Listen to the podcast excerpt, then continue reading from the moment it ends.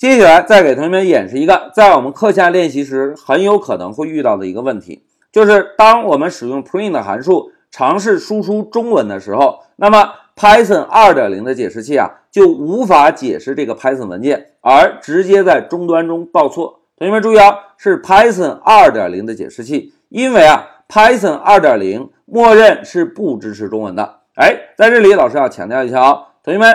如何让 Python 2.0支持中文啊？等我们后续给大家介绍字符编码的时候，再给同学们详细讲解。在这一小节中，同学们先有一个印象，就是 Python 2.0的解释器默认是不支持中文的。哎，在这里，老师问大家一个额外的问题啊，同学们，大家知道现在市场上有哪两个 Python 的主流版本吗？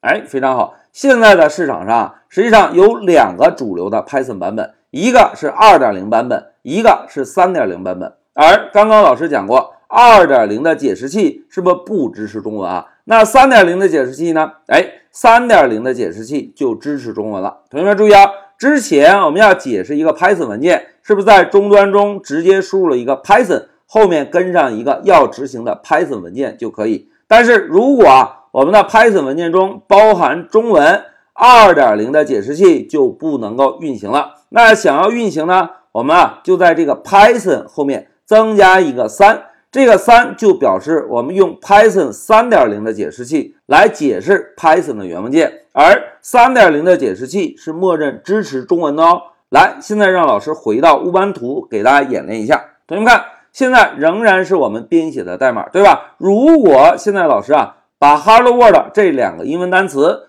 替换成你好世界，我们来尝试一下程序还能不能正常执行。老师敲一下你好世界，好，写完之后摁一下 Ctrl S 保存一下文件。现在让我们回到终端中，老师摁一下向上，现在回车。大家看回车之后，Python 的解释器直接报错了，告诉我们第二行代码出现了错误。出现的是什么错误呢？哎，同学们看 syntax 是什么意思啊？语法错误，对吧？那什么错误呢？Non-ASCII character，也就是非 ASCII 字符。同学们，至于什么是 ASCII 字符啊，同样是等我们到后续给大家介绍字符编码的时候，统一给同学们讲解。在现在，同学们先有一个印象啊，ASCII 码就只能显示英文字符，而中文是不包含在 ASCII 码的。那作为 Python 2.0，默认不支持中文，是不是一旦我们的代码中出现中文，程序就不能执行了？哎，那如何解决呢？